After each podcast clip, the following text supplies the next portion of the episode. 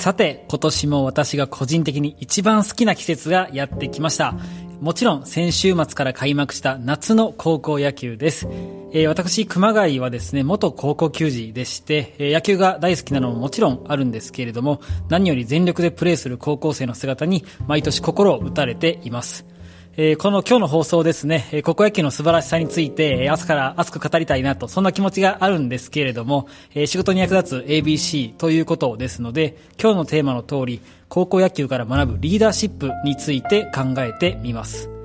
私が高校生の頃ですね、野球を通じて学んだことは本当にたくさんあります。努力を継続する大切さであったりだとか、チームワークの力だったり、本当に多くのことがですね、まあ、今の仕事、キャリアなんかにもつながったなと、そんな風に感じています。そして、その中でも特に勉強になったのが、最上級生の時にキャプテンをやらせてもらったんですけれども、そのキャプテンの経験を通じて学んだリーダーシップでした。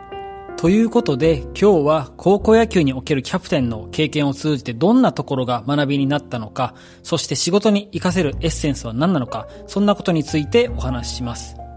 まず、高校野球におけるキャプテンの経験を通じた学びなんですけれども、一言で言うと、ポジションパワーが十分に使えない状況で、いかにリーダーシップを発揮するかについて考えさせられましたし、何よりのトレーニングになったなと、そんな風に思っています。どういうことかと解説するとですね、まずポジションパワーというのは、いわゆるこう組織における制度上の地位とか肩書きが持たせる力、そんなイメージですね。えー、平たく言い換えると、偉い人の言うことを聞こうみたいな、なんかそんな感じだと思います。会社組織においても必ずどこかで、えー、発揮されているはずです。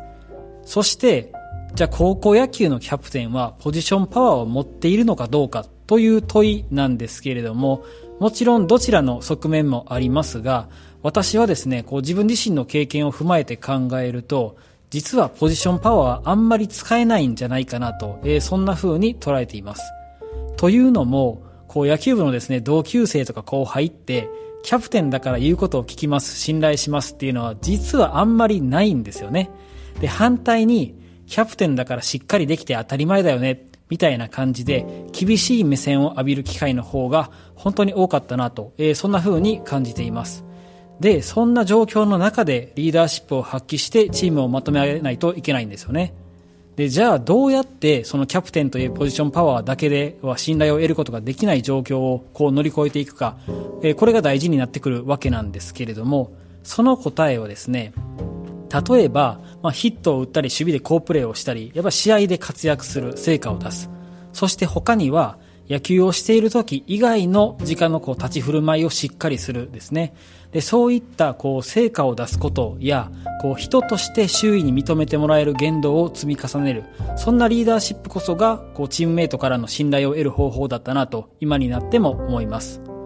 さて、今のお話を仕事に置き換えるとどうでしょうか？こうリーダーとかですね、役職のある立場に立った時に、どんな風に振る舞えばリーダーシップを発揮すれば、周囲の信頼を得ていいチームを作っていけるか、えー、そんな問いかと思います。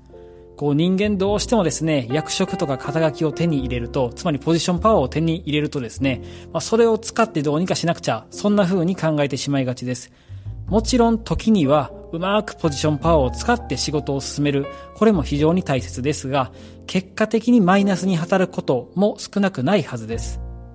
で、えー、周囲の信頼を得て働きやすい雰囲気のいいチームを作るには、むしろポジションパワーはできる限り使わずに、日々の仕事を着実に推し進めて成果を出す。え、周囲がついてきてくれるような、こう、人としての魅力を磨く、え、そんなことを中心としたリーダーシップを発揮するのが何より大切じゃないかなと、え、そんな風に思います。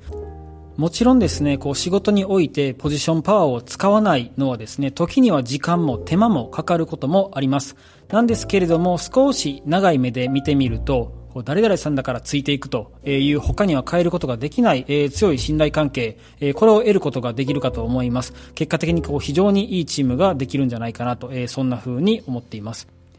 もしあなたが、え、今すでに何かしら肩書きのある、え、立場についている、もしくは今後将来つくという時にはですね、ぜひこうポジションパワー抜きにして何ができそうかというのを考えてみると、よりあなたらしいリーダーシップが見つかるんじゃないかなと、そんな風に思っています。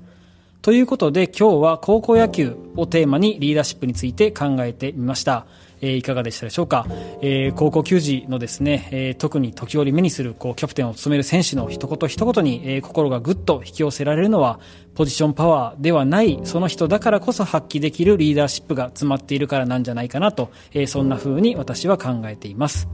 それでは今回はここまでです。本日も素敵な一日をお過ごしください。また来週お会いしましょう。